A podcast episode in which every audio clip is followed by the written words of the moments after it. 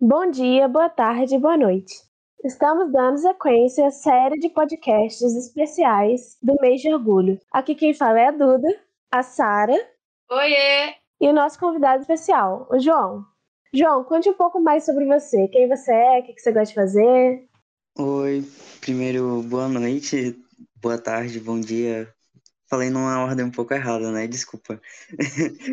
é, eu sou o João Sol, estudo pedagogia na UFRN, fui coordenador LGBT do CAPED, que é o Centro Acadêmico de Pedagogia, e atualmente sou coordenador do coletivo Demetrio Campos, que é um coletivo de pessoas trans aqui do Rio Grande do Norte. Acho que. Ah, também sou ator, escrevo um pouco, nada publicado oficialmente, mas gosto bastante. Que currículo! Amei! Incrível! Um currículo, um baita currículo. E você gosta de ler, João? O que eu gosto de ler? Você gosta de ler? Tipo, você lê várias coisas? A pessoa entra na faculdade e aí tem tanta carga de leitura obrigatória, né, dos cursos, que você acaba perdendo um pouco do hábito de leitura, mas gosto sim, é uma coisa que desde pequeno eu leio bastante. É, e como você começou essa jornada na leitura? Com qual livro? Tipo assim, qual. Que livro te motivou a começar a ler? Olha, eu não lembro exatamente, porque tanto na escola quanto em casa, eu sempre tive um incentivo muito grande, sabe? Os meus pais são professores, então sempre era um monte de livro espalhado pela casa eles liam muito comigo antes de dormir e na escola também. Então, não sei exatamente quando começou o contato com a leitura, mas um livro que eu lembro muito e que é um, um clássico assim, né? Quando você fala, ah, qual é o seu livro preferido? É O Pequeno Príncipe. Eu lembro que foi o primeiro livro que, livro grande, né, que os meus pais fizeram a leitura junto comigo. E até hoje gosto bastante da história. Sim, o Pequeno Príncipe marcou a infância de várias pessoas, né? Nossa, é incrível. Tu acredita que eu nunca li o Pequeno Príncipe? que espécie rara você é. É. Meu Deus! Mas É absurdo, né? É. Não, eu acho que isso é uma coisa. Sim. Pô, é, tipo assim, quase obrigatório, assim, né? Mas é, é pequenininho o livro. Pois é. É. O livro é pequenininho, dá pra ler, tipo, em algumas horinhas. É bem bonzinho.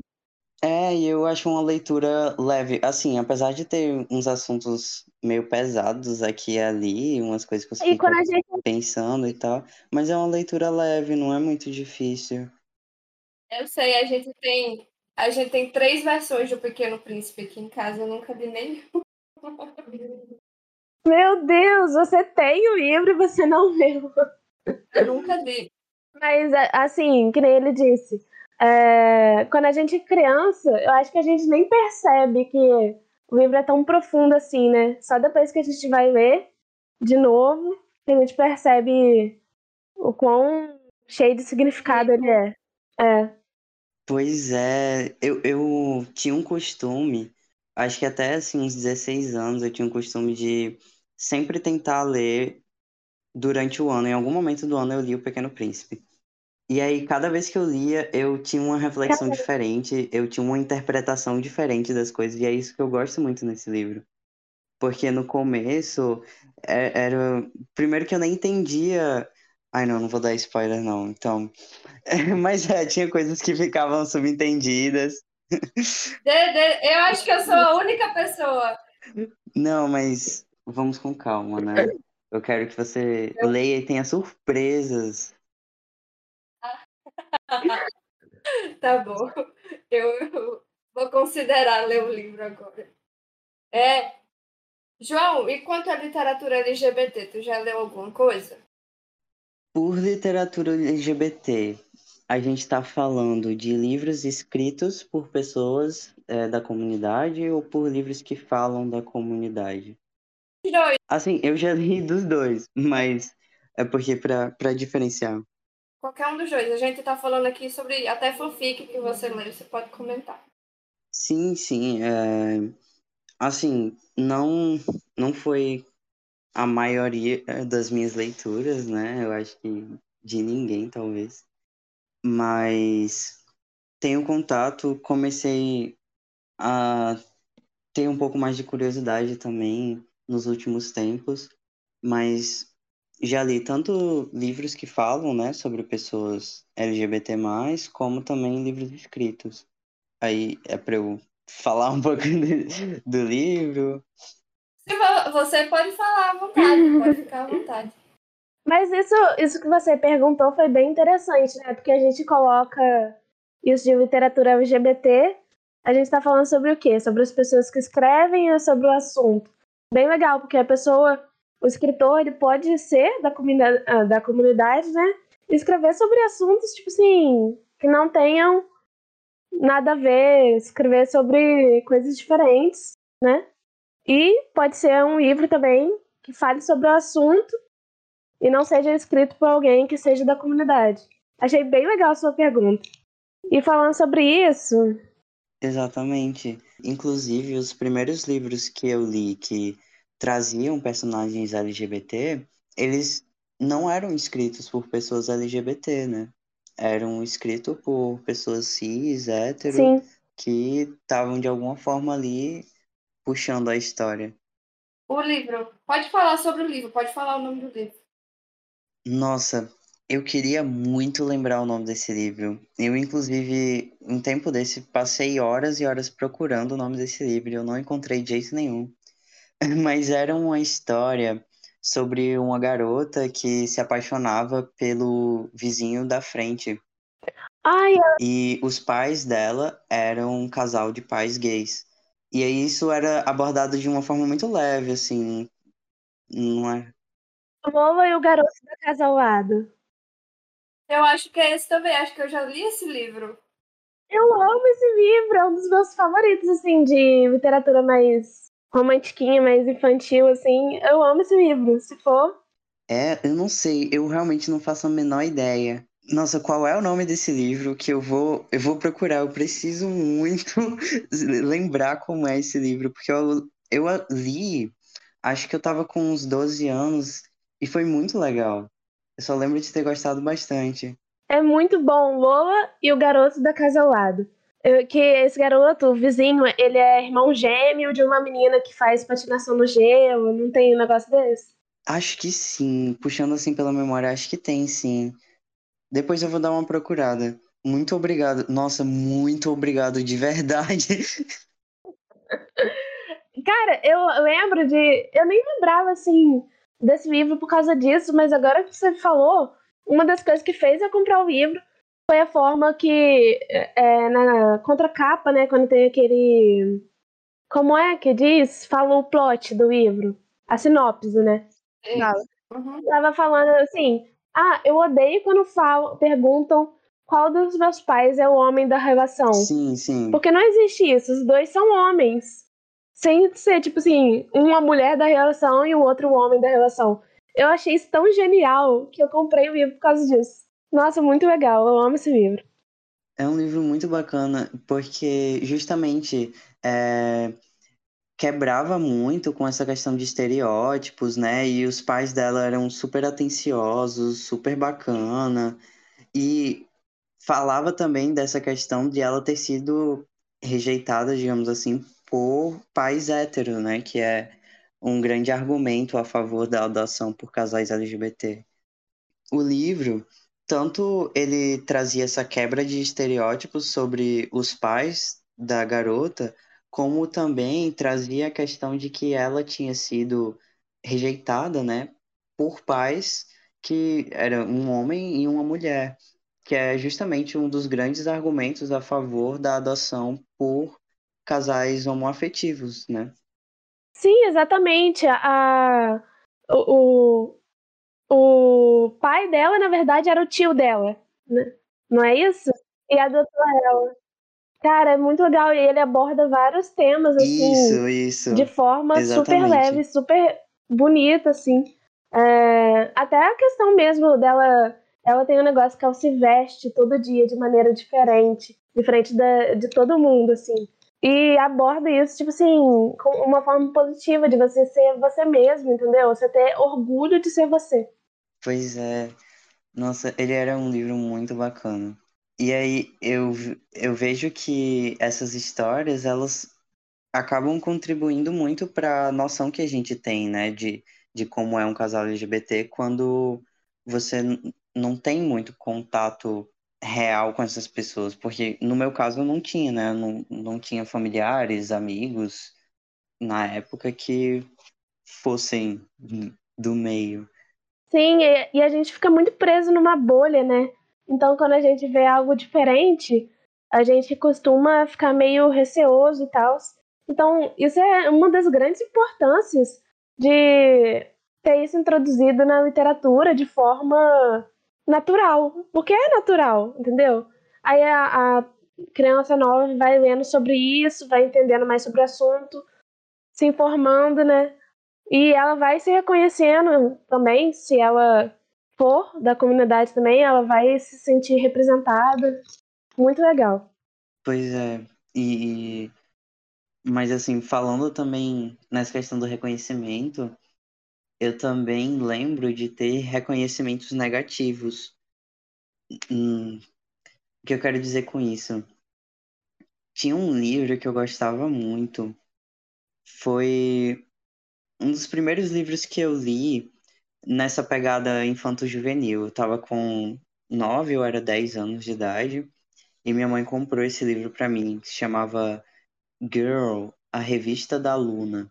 Era como se fosse um diáriozinho dessa garota chamada Luna, e ela ia falando sobre experiências de início de adolescência.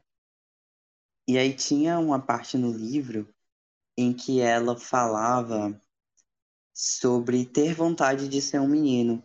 E aí ela explicava os motivos para que ela queria ser um menino, que era porque ela queria lutar karatê e não gostava de usar maquiagem, eram umas coisas assim.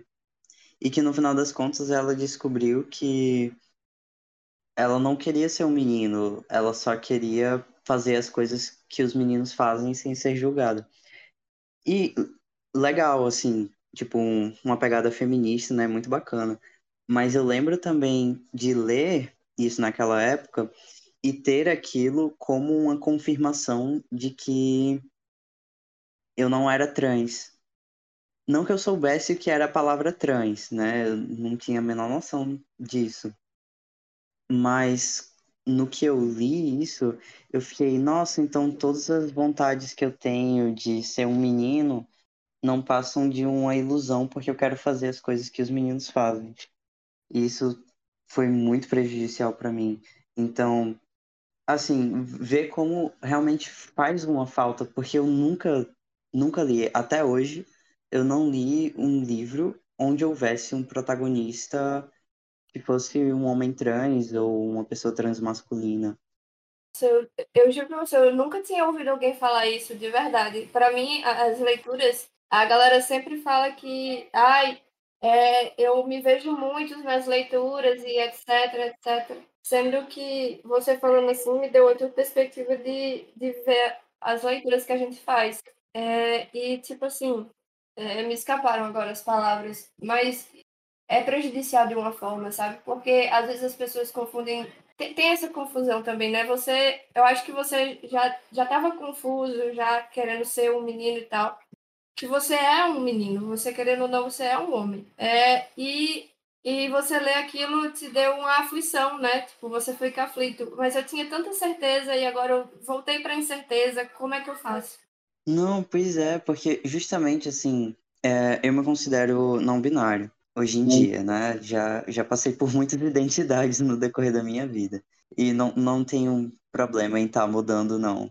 Mas enfim, é, na época, era, isso era uma coisa que eu escutava muito da minha mãe, porque eu expressava o meu desejo de ser um menino desde muito, muito pequeno.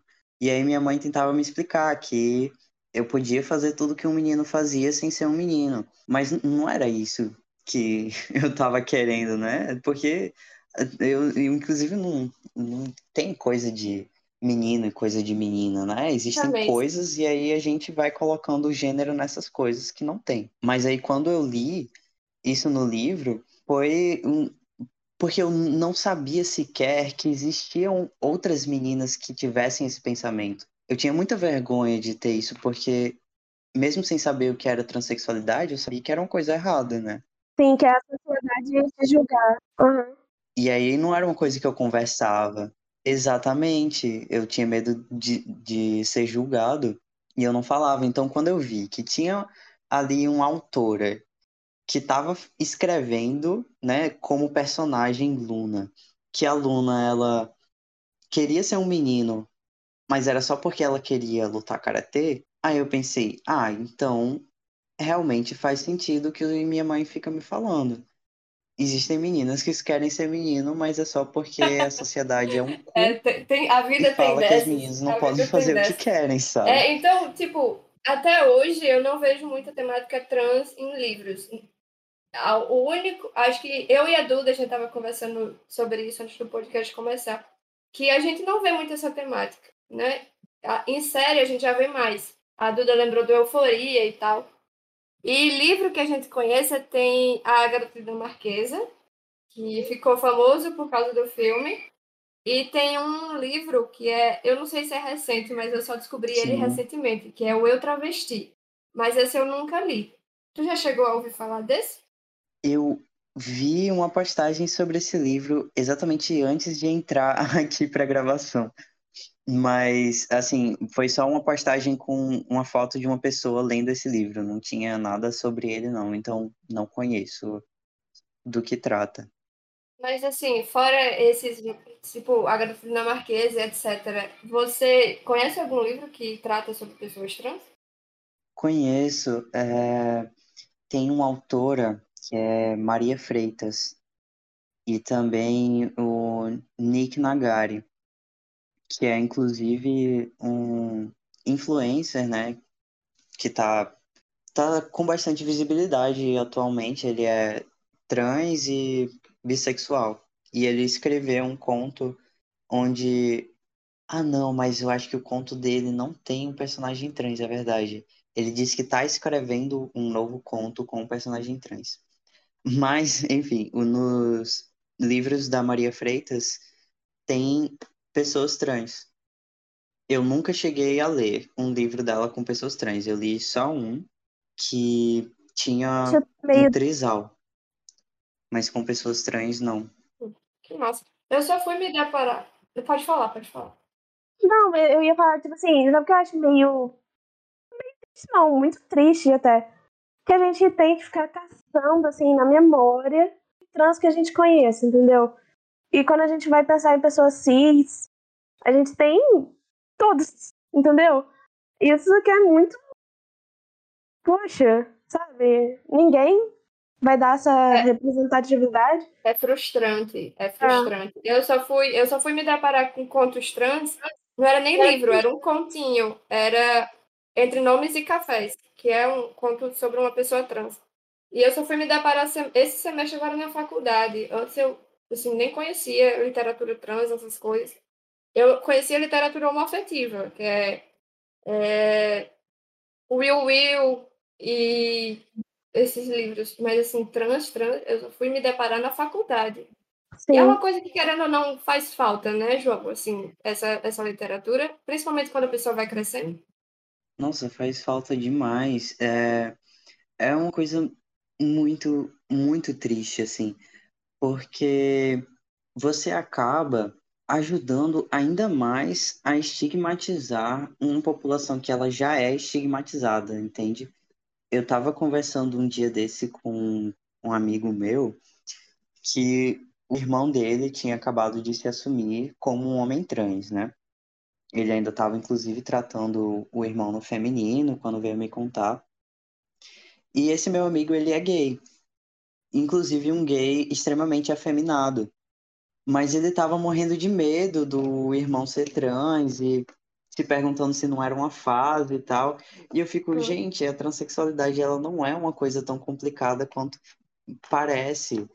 É uma coisa muito, muito mais simples. Lógico que ela vai ter complicações, né? Mas as complicações que a transexualidade carrega, elas são muito mais por conta de fatores sociais do que da própria pessoa, né? Sim, a sociedade bota um peso muito maior naquilo do que realmente é. Doido. Pois é, é, e aí falta essa representatividade trans na literatura. Eu li recentemente o primeiro livro da minha vida em que apareceu uma pessoa trans, que era um livro autobiográfico, né?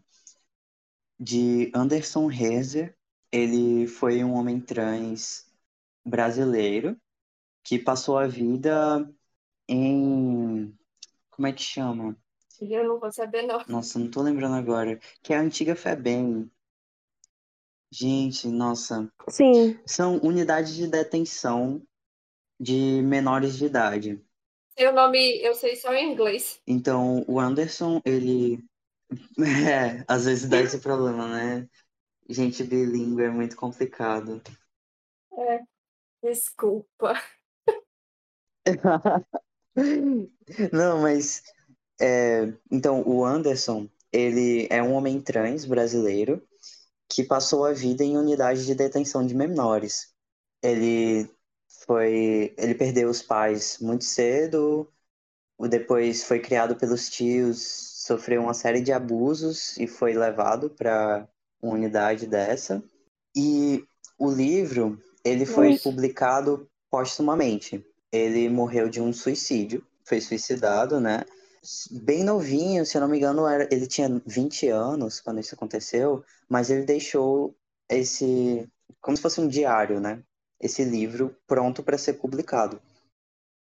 E é engraçado, não engraçado de verdade, né? Engraçado de uma forma muito triste. É irônico. Que ele é É desrespeitado.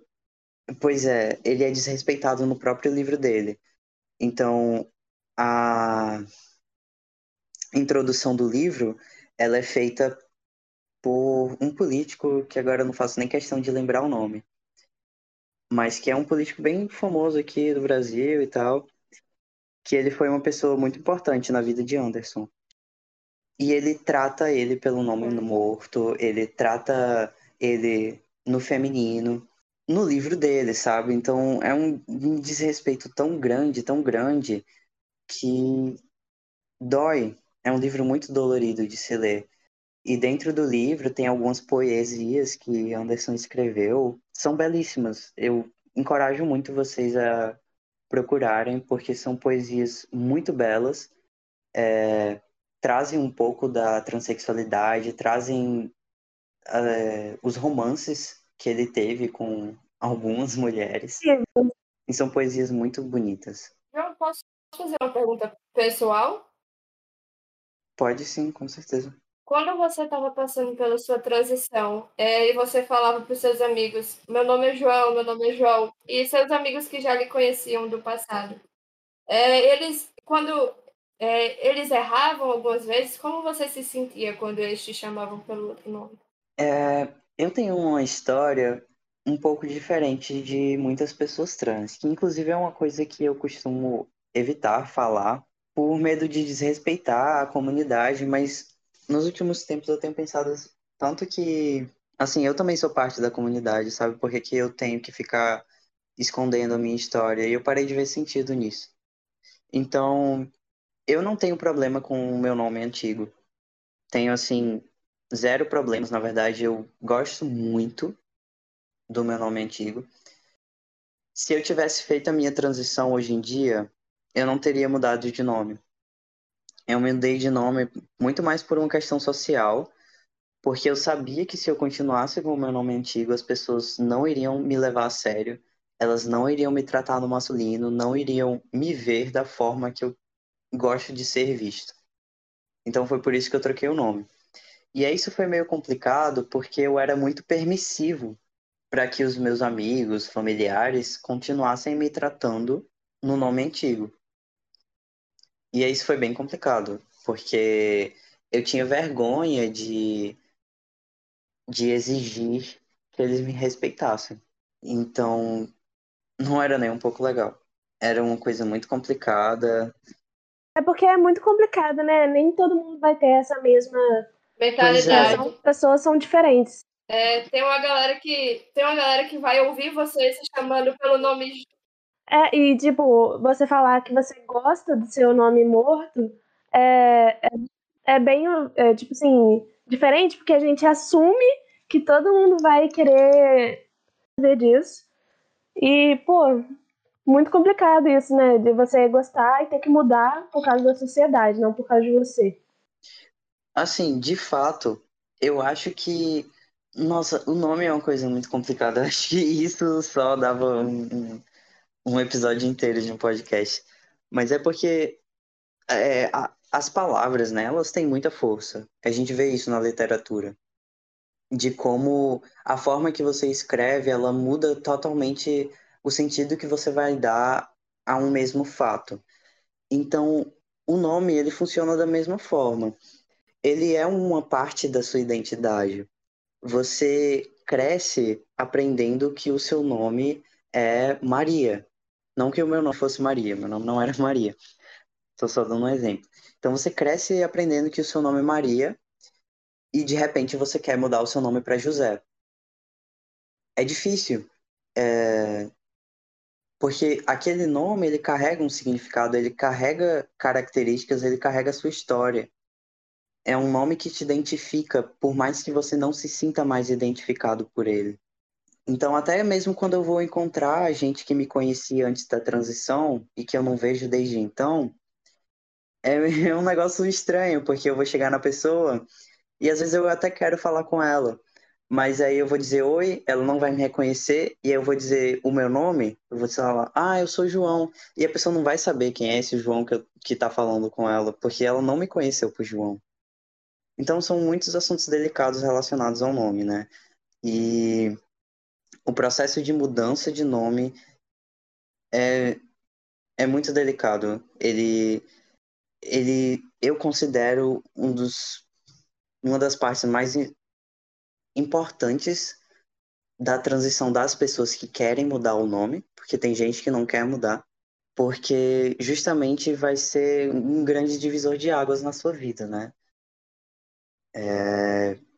E ter esse nome respeitado é muito significativo. Mesmo para mim, que gostava do meu nome anterior, quando as pessoas começaram a me tratar por João Sol, foi, foi um momento muito importante. Foi um momento sim, fantástico. Foi uma coisa que me, me fez viver. As pessoas reconhecendo, né? É, reconhecendo sua nova. Sua nova identidade, não, sua identidade. Você é de verdade. É. Verdadeira. É. Assim. Pois é. Eu acho que a gente sempre assume muitas coisas sobre a população trans que, que não são verdade, né? A gente assume que as pessoas odeiam o nome antigo é, a gente assume que as pessoas querem fazer mudanças corporais. Uhum. São muitas Total. questões assumidas por conta da patologização, né? É, tem uma influencer que eu sigo, eu acho que o nome dela é Nathalie Neri. Você conhece? É, o namorado dela é um homem trans. Conheço, e aí conheço. eu acho que eu vi no Instagram dele exatamente sobre isso, eu não sabia. É, eu achava que todo, toda pessoa trans queria mudar completamente o corpo e na verdade isso não faz o menor sentido, né? Até pensar assim. Porque cada um é cada um. E é uma cirurgia também, tem vários aspectos a se considerar, né? Aí eu aprendi isso com ele, tipo, nem toda pessoa trans quer fazer alterações cirúrgicas no corpo. Às vezes a pessoa só quer mudar o nome, ou não, até não mudar o nome, que nem você disse. Pois é, é o namorado dela é Jonas, Jonas Maria. Ele é um grande, um grande referencial entre a comunidade trans. Ele faz muitos estudos é, pertinentes. Ele é, inclusive, formado em letras, né? Já que a gente está aqui num, num podcast literário. Então, ele é formado em letras. Ele lançou recentemente um livro que eu quero muito ler. Ainda não consegui comprar, porque, enfim, muitos livros acumulados na estante sem ler ainda. Mas irei comprar com toda certeza. E é muito real isso, assim, que é levado para as outras pessoas, inclusive da própria comunidade LGBT, que a transexualidade é disforia de gênero. Né? É isso que a gente vê, que a disforia de gênero é você odiar o seu corpo e você querer mudar tudo que tem nele que lembre o gênero que você foi designado a nascer. E as coisas não são assim, e a gente vê isso na representação dos filmes, né? Ah, Tô falando de filme porque eu não vejo isso na literatura, né? Sim. Mas é uma coisa que a gente vê nos filmes, inclusive no filme da garota dinamarquesa, né? Aquela luta enorme dela para fazer a cirurgia, que não é vontade da, de muitas pessoas trans. Exatamente. É, é porque a gente, tipo assim, não tem quase nenhuma história que a gente vê que tenha pessoas trans. E as que tem sempre demonstram isso. Pelo menos as que eu já vi. Por exemplo, de Garota Dinamar uh, Dinamarquesa, uh, que eu lembro assim do filme. Nossa, ela quase morreu. Nem sei se morreu ou viveu. Enfim, spoilers. Mas é, para realizar uma cirurgia super complicada na época, né? Porque detestava o próprio corpo. E é isso que a gente vê e não é bem assim, né? Pois é, inclusive dentro da comunidade transmasculina, eu percebo uma vontade bem menor de fazer cirurgias genitais do que na comunidade transfeminina. Eu, por exemplo, sou muito ok com a minha genital. Eu, eu adoro ter a genital que eu tenho, assim. Não é nenhuma coisa assim, Sim. ah, eu suporto. Não, eu gosto muito. Eu não trocaria se existisse a possibilidade de trocar, sabe? Uhum. É, acho que a gente, a gente generaliza muito, né? Quando a pessoa, principalmente porque quem, quem domina o âmbito tanto cinematográfico quanto literário são homens héteros brancos. E eles têm essa generalização assim de pessoas que é incrível. Toda mulher é, é igual às outras mulheres todo, toda pessoa trans é igual a, a todas as pessoas trans. Não, não, existe, não existe diversidade, sabe? Sim. Fala, trans é essa história aí. É, é, mulher, é essa história aqui. É, é homoafetivo, é essa história aqui. E a gente entra no âmbito que todo mundo, não sei se você vai concordar ou discordar, mas as pessoas que já passaram por esse podcast falaram que um dos problemas da literatura LGBT é, é que eles sempre tratam do mesmo assunto. É, não, não tem diversidade dentro da literatura LGBT. Quando falam sobre pessoas homoafetivas, é sempre a descoberta da homoafetividade, é sempre você se descobrindo. Eu não sei quanto a literatura trans, porque eu realmente nunca cheguei para ler um livro. Eu li contos e livros infantis. Eu, eu cheguei a ler livros infantis. Mas, assim, é, acho que pelo que a gente vê, é sempre essa mudança física que ocorre, né? É sempre o personagem querendo mudar fisicamente. É, nem, nem toca assim muito no assunto do psicológico, do mental. É mais, ah, eu vou trocar de cor. Exatamente. Pois é, isso. Eu tava até um tempo desse conversando com a minha namorada, que ela tava reclamando. Foi algum filme que a gente foi assistir com temática trans. E ela tava reclamando de como só mostra sofrimento, de como é uma coisa de sofrimento o tempo todo, o tempo todo. E eu falei, ah, mas o sofrimento tem que ser retratado, porque realmente as pessoas trans elas acabam por sofrer muito. Mas aí depois eu fiquei pensando e não é só sofrimento, sabe? Assim, existe muito sofrimento, existe. Mas inclusive existe mais sofrimento para umas pessoas do que para outras. Eu venho de uma realidade que comparado a outros caras trans que eu conheço, nossa, eu vivo num mar de rosas, assim, sabe? Eu não passo por dificuldades financeiras. Eu, como uma amiga trans que eu tenho, eu nunca precisei ir para prostituição. É, então, são realidades muito diversas. Eu vivo muito bem com a minha transexualidade. Eu jamais escolheria nascer cis, sabe? Eu acho assim até um desaforo quem fala que ah, trans Nossa. quer ter o corpo do gênero oposto. Primeiro que corpo não tem gênero, né? Começa logo por isso. Mas aí, eu, eu não quero ser cis. Eu quero ser trans. Eu gosto de ser trans. Eu gosto de ser pansexual, eu gosto de ser como eu sou, eu me sinto muito feliz do jeito que eu sou. Principalmente agora, depois que eu fiz a mastectomia, né, que eu fiz a retirada dos seios. Nossa, eu tô feliz demais comigo. Eu... Tá bom que eu não sou nenhum galão da Capricho, mas eu tô muito feliz com como eu sou.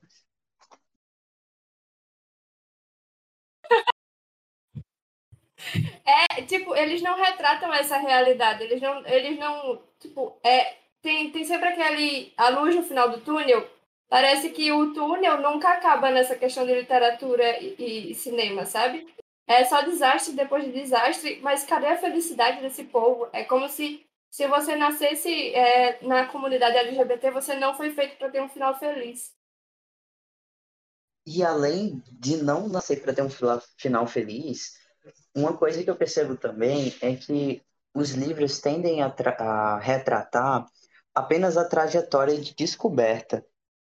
Mas tem muita gente, primeiro, que tem uma naturalização muito grande disso e não tem assim um grande momento de descoberta. É, exatamente. E outra, as pessoas elas vivem depois da descoberta delas. Outras não, né? Tem, tem gente que não vive depois da descoberta, mas eu já vivi muitos anos depois da minha descoberta. Eu me descobri trans quando eu tinha o quê? 14 anos, eu já tô com 22. Então, é uma coisa que, que já, já passou. Eu já tô com outros dilemas da minha vida. Eu tô com dilemas que não tem nada a ver com minha identidade, nada a ver com a minha sexualidade. E onde é que estão essas histórias? Uhum, exatamente. Você acha, assim, por que, que você acha que isso acontece? Por que você acha que não existem essas histórias? Ou elas não são difundidas, se elas existirem? Um primeiro ponto que eu acho muito importante é que essas histórias não são contadas por quem vive elas. Então, assim, se você é uma pessoa cis, hétero, uma pessoa aliada que está lá querendo dar visibilidade para a comunidade trans. Vou falar da comunidade trans, que é a que eu mais conheço, né? Mas assim, é... você vai lá de bom coração e tal, você pede para um amigo seu que é trans dar uma lida no roteiro, dar uma lida no conto que você escreveu para ele aprovar, ou você nem pede, né? Às vezes você só acha que você sabe de tudo mesmo, dá uma pesquisada no Google e vai lá escrevendo. E aí, é óbvio que você vai querer retratar aquilo que sai no jornal, que é o caso da pessoa trans que não foi aceita pela família e que foi expulsa de casa e que se matou. Você vai querer retratar o caso da pessoa trans que se mutilou porque odiava o genital, porque são histórias que impactam. Mas eu acho que a gente já passou do tempo do impacto as pessoas já foram muito impactadas, elas já sabem o dado de que o Brasil é a pessoa que mais mata pessoas trans, elas já estão cansadas de escutar isso. E se elas ainda não é, foram tocadas por isso, vão ser outros artifícios que vão fazer elas se tocar disso. E não vai ser o sofrimento, porque ele já está naturalizado já é natural que você pense numa pessoa trans e pense que ela é uma pessoa sofrida. Gente, eu não sou uma pessoa sofrida, eu não sou, sabe? Então, eu acho que vem muito disso. Sim, você é uma pessoa. Você é uma pessoa completa, você tem outros interesses, né, que nem você disse, né? Você já saiu da parte de se descobrir e tá vivendo mil outras coisas que a vida tem para te oferecer.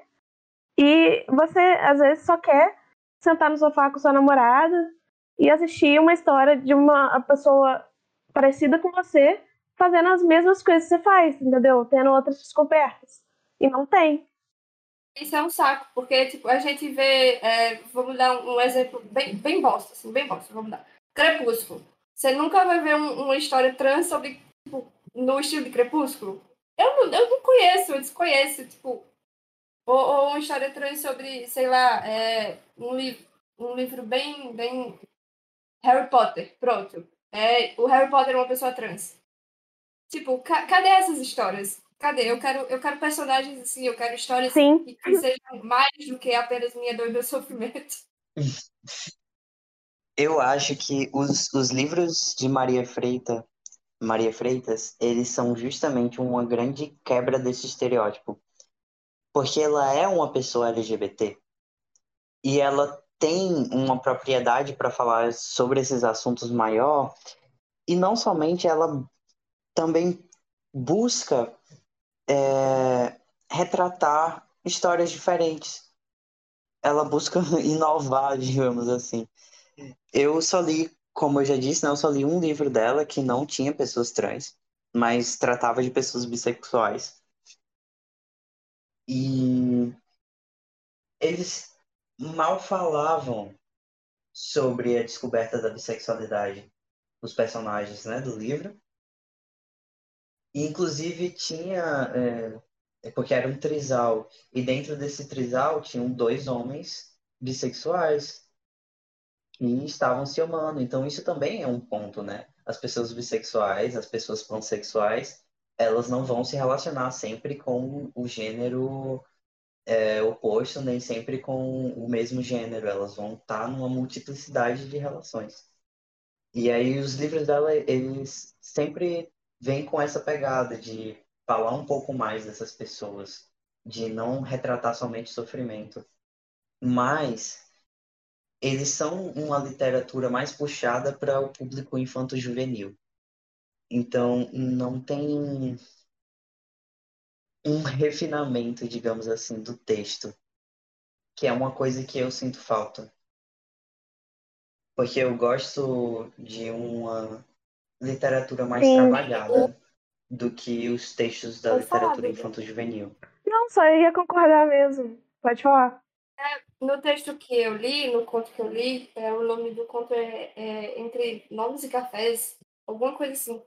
E eu achei muito interessante, tipo, é, é um conto que fala sobre uma pessoa trans, e essa pessoa trans, ela tá justamente querendo escolher o seu novo nome, ela quer um novo, ela quer uma nova, é, ela quer um, um, um, não pode chamar nem de nova identidade, né, mas, tipo assim, é um, um nome para ser chamado. E toda vez que ela vai numa cafeteria, ela pede para colocar um nome diferente porque é, no caso é ele, né? Ela é a pessoa. Mas ele pede para colocar um nome diferente e quando chamam ele, ele vê se ele se identifica ou não com o nome.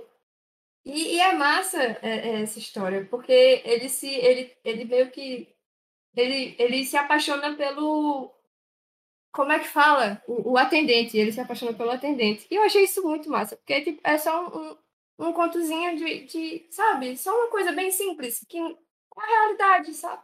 Eu, eu achei bastante interessante. Pois é. A gente vê também, quando retratam pessoas trans, sempre são pessoas trans que elas querem ir para um, é, um extremo oposto do espectro da expressão de gênero. Né? Então a gente tem um, uma garota que transiciona para um garoto e quer ser aquele garoto machão e é sempre um cara hétero, quando não é assim, sabe? É, eu mesmo sou pansexual, eu conheço caras trans que são gays, então, gente, também tá que isso foi inclusive né, uma coisa que teve na, na novela, nossa, falando agora de novela, né? Mas novela existe um texto por trás, um, um roteiro que é, é construído, né? Que é escrito. E nesse texto tem um cara trans que tem um relacionamento homossexual. Então eu acho que isso também é tá contribuindo para a comunidade LGBT, mostrando que a sexualidade ela não tem nada a ver com a identidade de gênero. Até porque é uma coisa meio fluida, né? Você nunca é, é você não é uma pedra para você continuar o mesmo a vida inteira. É uma coisa fluida. Pois é, a gente quer se agarrar demais a rótulos, que são importantes sim, né? Eu me digo uma pessoa trans porque tem uma importância em eu me identificar assim. Mas que no final das contas, gente, quem é que se identifica totalmente com o gênero que foi imposto, sabe? Muito social também, né? Ninguém, ninguém, porque gênero é uma construção muito frágil. É, falando dessas características assim, é, Pois é. quando os livros são classificados, eles são classificados em é, livros, não, não, é, romances, livros LGBT, livros, etc, etc.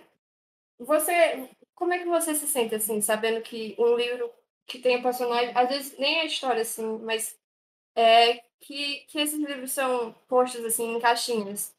Como, como você se sente assim? Porque nunca é um, um romance com personagens LGBT, é um livro LGBT. Eu acho isso, sinceramente, muito engraçado, assim. Porque é justamente essa, esse misticismo que tem em cima da comunidade LGBT, né?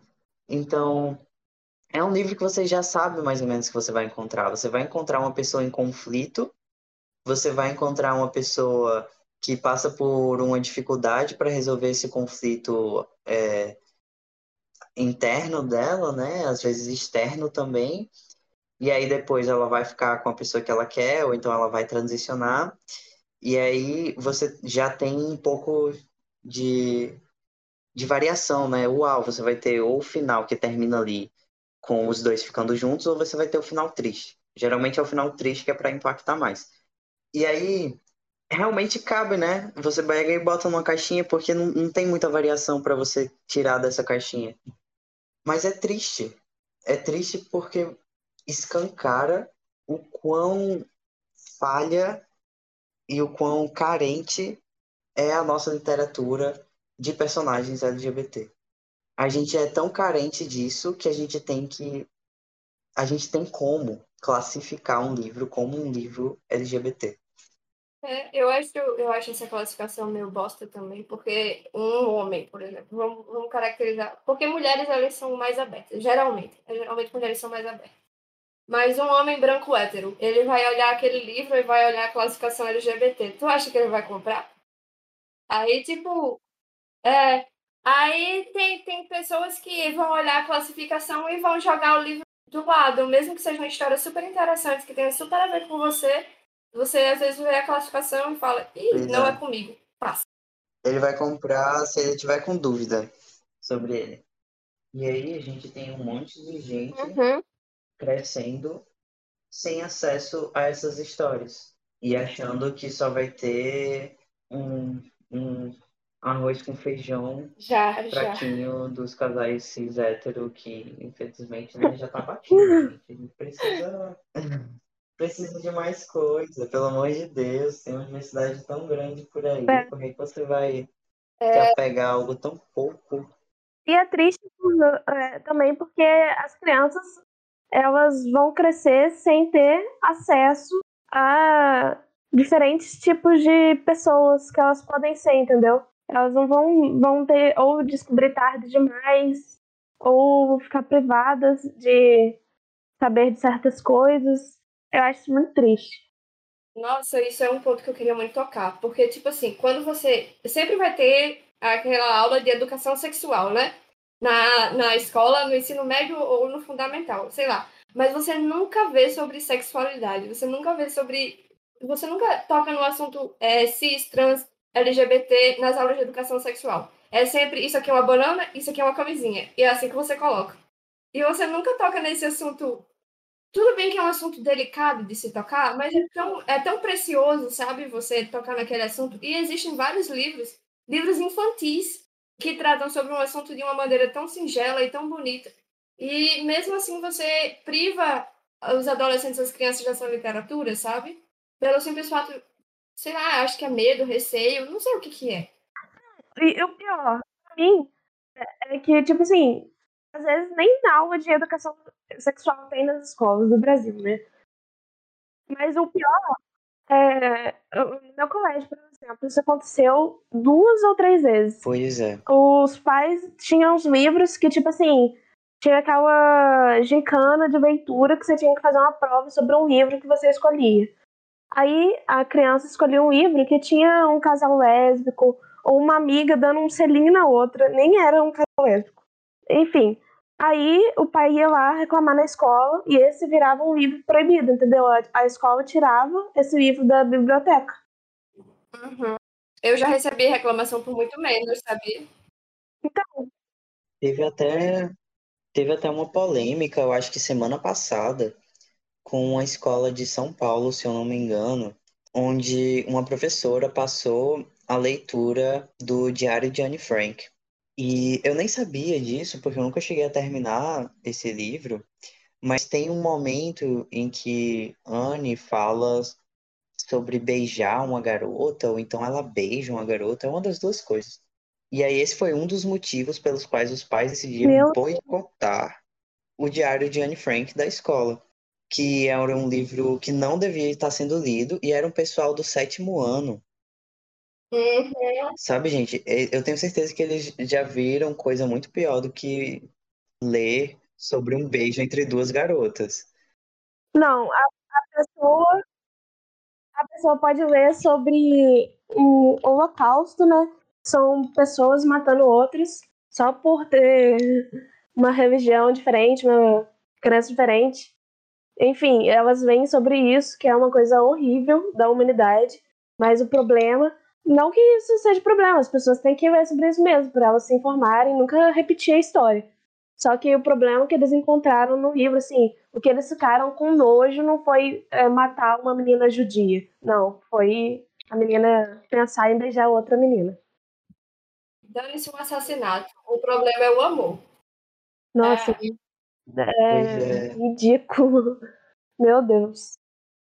Eu lembro que quando eu tava no oitavo ano, e eu acho que esse foi o primeiro livro que eu li que falava de homossexualidade. Foi um livro que a minha professora de português passou para a gente fazer um trabalho, e era um livro com quatro contos. É... Um era sobre uma garota que engravidava na adolescência, o outro era sobre uma garota com bulimia.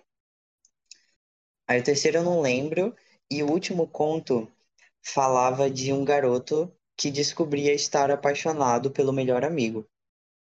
Oh. E aí a gente fez um debate na sala sobre esse livro e era uma escola católica. Eu lembro de como esse debate foi uma coisa assim muito bacana, muito bacana de verdade. Na época eu tinha muito preconceito. E a professora, ela fez o trabalho de desmistificar muita coisa que a gente tinha na cabeça errada. Então aquilo foi muito importante para minha construção, sabe? Porque eu tô longe de ser uma pessoa cis hétero, né? E na época eu acreditava que eu era. Coitado de mim. Mas aquilo foi ajudando a quebrar barreiras, né? Então, não só existirem os livros, como também os livros serem levados para a escola, que é um espaço de socialização, que é um espaço de aprendizagem sobre a vida em sociedade, sobre cidadania. Então, esses livros eles precisam estar na escola, eles têm que estar na escola para eu não para outras pessoas não passarem pelo que eu passei, pelo que eu passei inclusive com meu mais novo que não me aceitava no início da minha transição. Ele era uma criança de o quê? Três anos de idade e ele não aceitava que transicionasse. Por quê? Porque na escola dele, ele estava aprendendo sobre a diferenciação entre meninos e meninas. Então eu não era um menino. Nossa, é uma ideia tão errada, né? Tipo, e às vezes é uma criança, tá ligado? Você não tem como é, a, você falar, a sua professora está errada. A, a criança vai olhar para você e vai falar, mas a minha professora, como é que ela tá errada? Sim, ela é uma figura de autoridade, né? É. Aí você fica. Nossa, teve uma vez lá, lá em casa, tava tendo uma resenha lá em casa. Pois é. E tinha duas amigas minhas que elas namoravam na época. E elas estavam ficando. Aí depois que a resenha acabou, elas foram embora. Aí chegou um moleque assim pra mim e perguntou: Ei, aquelas meninas estavam se beijando? Aí eu falei: Então. Aí ela falou: E pode? Aí eu olhei pra ele: Por que não poderia? Nossa, e é uma coisa que eu escuto muito assim de criança. Meu irmão, quando, quando, quando ele era mais jovem, ele também fez a mesma pergunta. Ele viu um casal se beijando na televisão. Aí ele chegou assim pra mim e falou: e pode? Eu falei: você não tá vendo? Não pode. Nossa, e é, é, é, é assim. A gente, é, a gente desculpa porque é criança, tá ligado? Então tem a questão da ingenuidade. Sim, tem é aquele azul é para menino e rosa é para menina. Aí a gente perdoa, mas perdoa mais por causa da ingenuidade. Mas você chegar com 20 anos na cara e falar, não, isso aí tá errado, aí, aí é demais. É. Nossa, eu lembro que quando eu tava na alfabetização, assim, quem jogava bola no, no intervalo era só os meninos.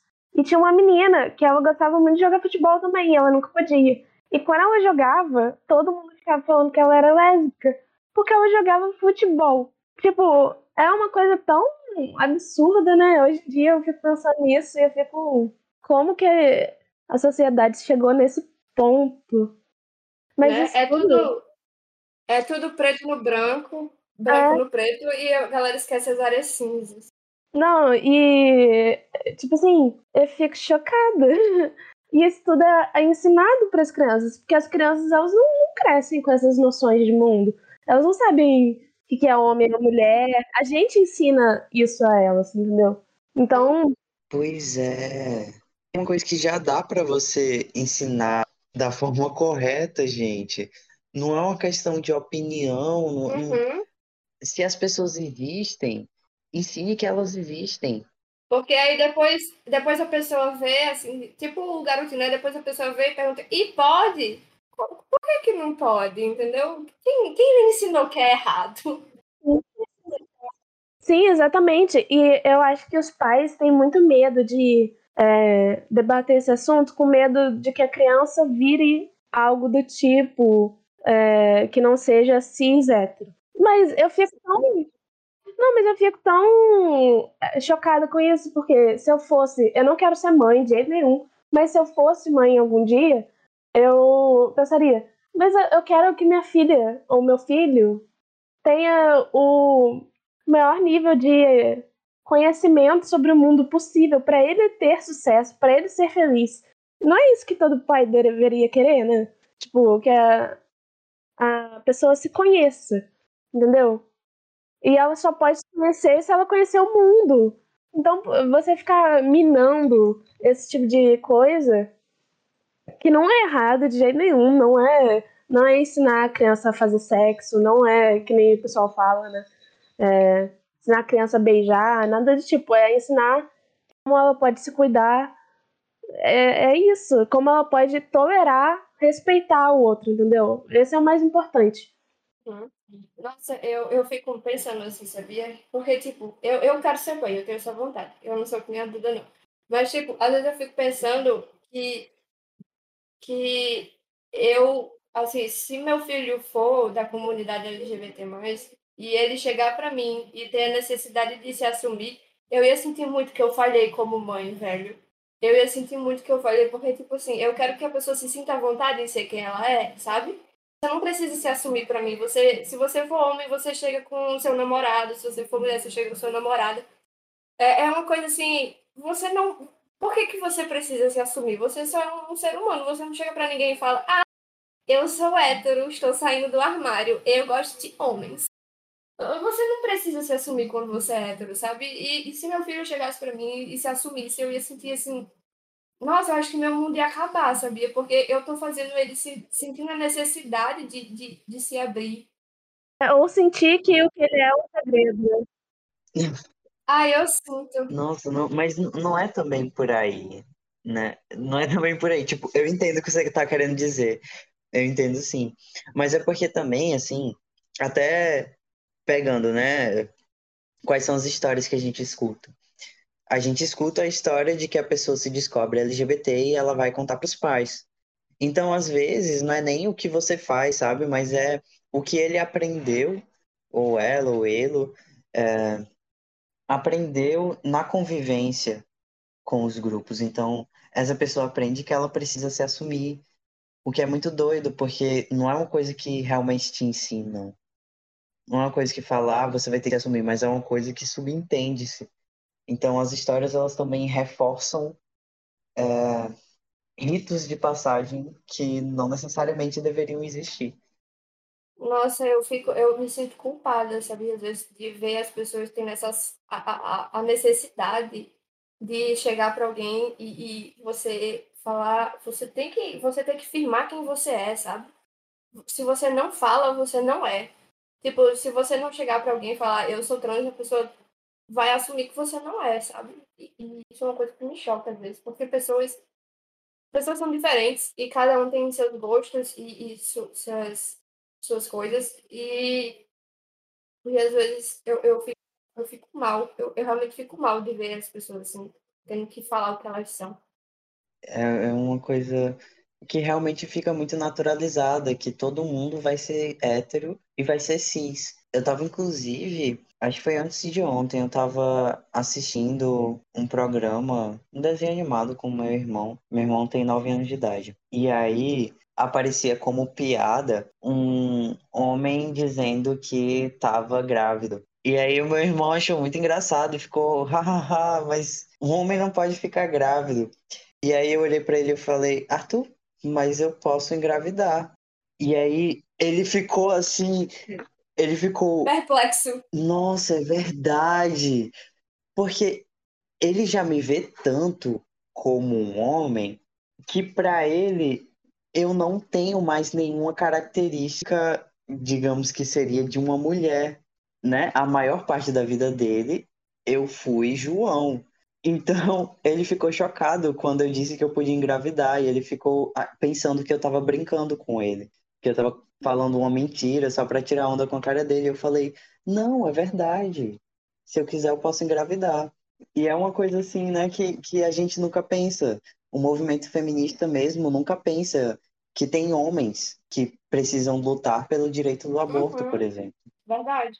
Nossa, puta verdade que você falou agora né, a gente acaba ficando a gente acaba ficando nessa e ah, homem não presta, é, patriarcado, blá blá blá, mas tem homem que não faz parte do patriarcado, gente.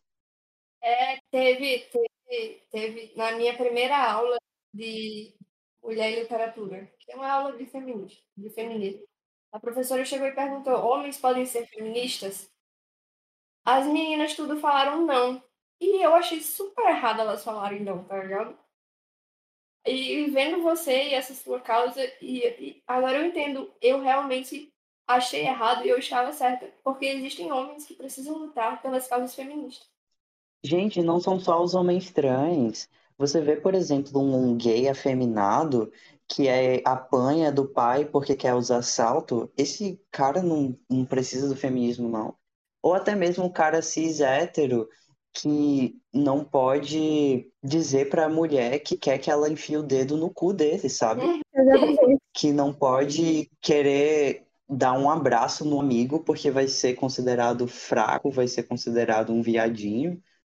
Gente, todo mundo precisa do feminismo. Exatamente, é para todo mundo. O feminismo é para que a gente seja é, que tenha equidade, né, entre as pessoas, né, sobre é, direitos para mulheres apenas. É para todo mundo ter direitos iguais. Agora, assim, não que não deva existir o protagonismo feminismo, feminino, né? Isso é óbvio. O que eu tô querendo levantar é Sim. é que é, o feminismo ele precisa parar de afastar as pessoas Teve, eu não sei se você sabe disso, mas no início das causas femininas, no início não, já na metade, assim, nos anos 60, 70, é, tinham pautas feitas nos Estados Unidos e essas pautas elas eram discutidas em auditórios. E as lésbicas, elas pediram para a pauta lésbica aparecer na, na, no fórum, né, no quórum lá.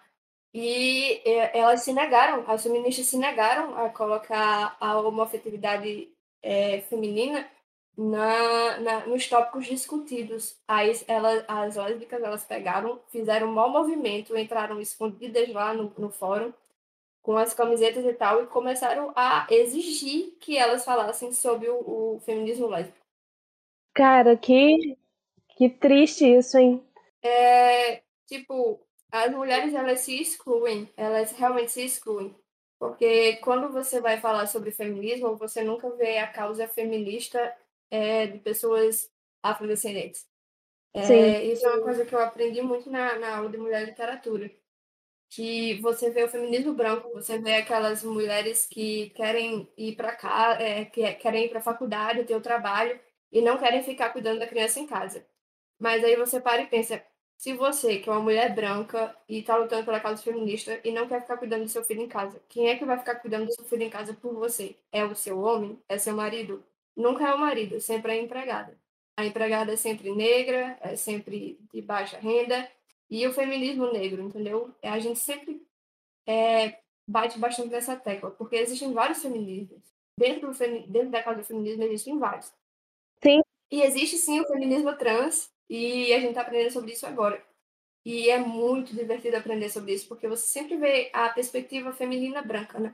Sim, o feminismo tem vários recortes, né? E que nem você falou, isso é muito interessante. Enquanto as mulheres brancas. Vocês estão me ouvindo? Tô sim. Enquanto as mulheres brancas estão lutando pelo direito de trabalhar, as mulheres negras sempre tiveram que trabalhar, entendeu? E a outra coisa que, que eu para parar para pensar agora, ah, no absorvente, que as mulheres estavam lutando pelos direitos uh, direito de, de ter absorvente gratuito e tal, é, porque toda mulher é, menstrua sem escolher. E a gente nunca fala, né, das, das pessoas trans, né, que uh, tem outra problemática envolvendo isso, até mesmo tipo os símbolos que tem no, no absorvente é, são é, excluem muito as, as pessoas trans. Tudo isso não é abordado, a gente não faz um recorte é, que envolvam a, as pessoas trans no feminismo. Gente, e tem muitas das pessoas feministas que eu vejo, né? A gente chama de radfem, que elas é, é, falam que não querem usar o mesmo banheiro que uma mulher trans, porque pode ser um homem disfarçado para assediar elas. Sendo que homem não, não, respeita isso. Se ele quiser te assediar, ele vai te assediar em qualquer lugar. Ele não vai precisar se disfarçar de mulher para te, assediar no banheiro, entendeu? É, várias coisas assim que o feminismo tá falhando em. Feminismo branco, né? Tá falhando em abordar. Eu acho que o, o grande erro é generalizar demais, sabe? É, achar que toda mulher vai ter a mesma luta, que toda mulher vai ter os mesmos problemas, e não é bem assim. A gente quer generalizar para somar, para unir, mas a gente precisa manter também as especificidades. Sim. Não dá para somar tudo. Então, é, a, a, a pauta do banheiro é, é um clássico da luta trans, né? Eu tive muito problema com o banheiro. Tu, tu, tu lembra, João, quando, quando teve aquele problema no Carrefour? Que a, a mulher trans ela tava querendo usar o banheiro, o banheiro Carrefour? feminino, aí a mulher foi reclamar com o marido, aí rolou todo aquele aquele estresse no Carrefour. E o marido até, até é, disse que ia matar a mulher porque estava usando o banheiro errado. Nossa, não, dessa eu não lembro, não. Mas é aquela coisa, você diz que a mulher Nem trans a ela não pode usar o banheiro feminino. Aí beleza, ela vai entrar no banheiro masculino? O que, o que é que ela vai. Como é que ela vai ficar no meio daquele banheiro masculino, sabe? Qual, a, a, as violências que ela não vai sofrer ali dentro. E o banheiro foi uma coisa muito complicada para mim.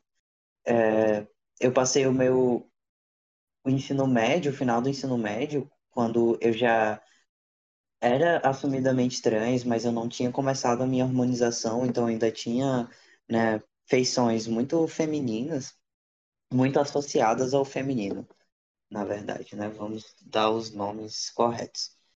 Então, eu ficava com medo de ir no banheiro masculino e algum cara fazer alguma coisa comigo, mas ao mesmo tempo eu tinha medo de ir no banheiro feminino e ficar recebendo olhar torto e dizerem que aquele não era o meu lugar, como aconteceu.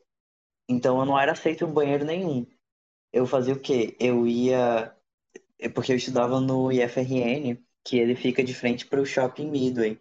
Então eu pegava, saía da escola, ia pro shopping para usar o banheiro infantil. Nossa, mano. Nossa, mano, que ódio. No meu caso, a UFPB nem banheiro tem, mas. Nossa, mano.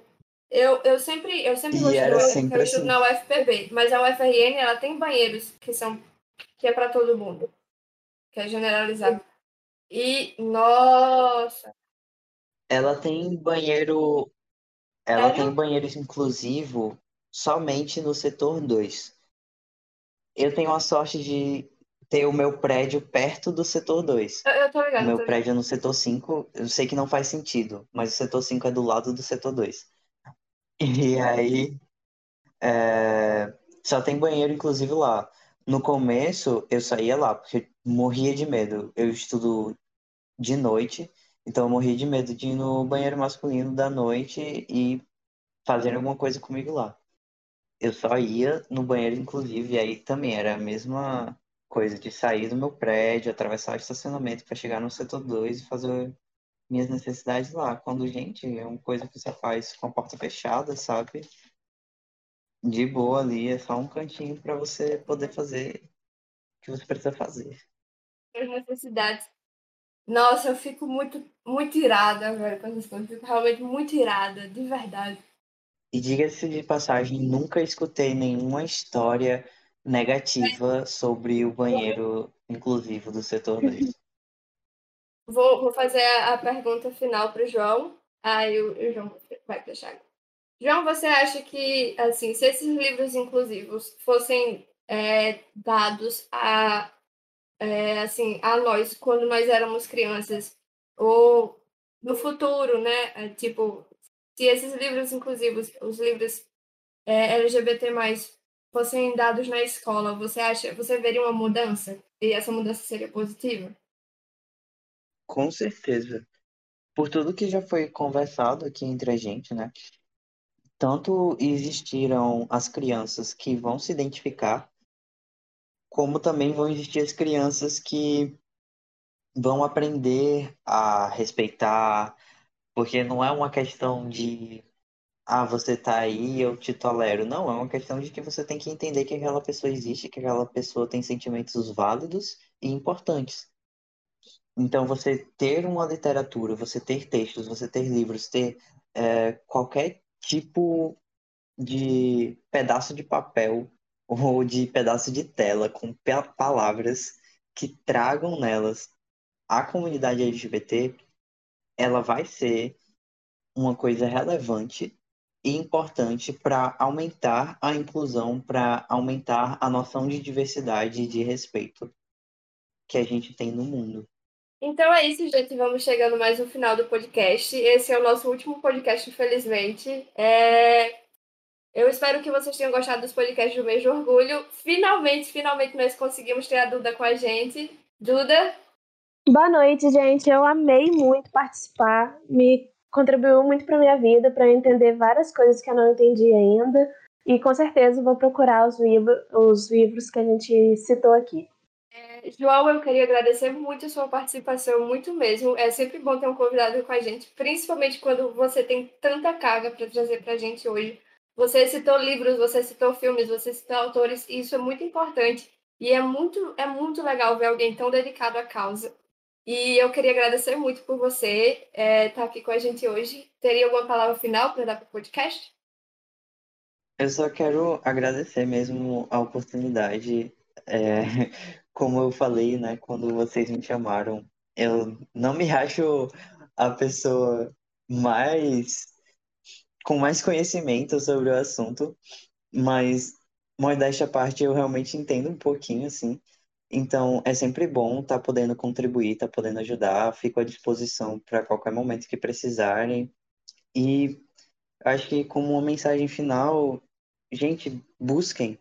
Eu sei que é difícil de encontrar, mas existe literatura LGBT e literatura LGBT de qualidade. Então é isso, gente. Vamos ficando por aqui. Obrigada por ouvir esse podcast. É, feliz, me... é, feliz finalzinho, né? Finalzinho do de orgulho. Eu espero que o de orgulho tenha sido ótimo para quem faz parte da comunidade e para quem não faz parte da comunidade, mas está querendo aprender sobre o assunto, está querendo se identificar. É, E ficamos por aqui. Obrigada pela sua atenção. É, deixa o like, toca o sininho. Isso não existe no Spotify, mas a gente fala mesmo assim. Inscreva-se nesse canal. É, Pode fechar, Duda. Tchau, galera. Adeus.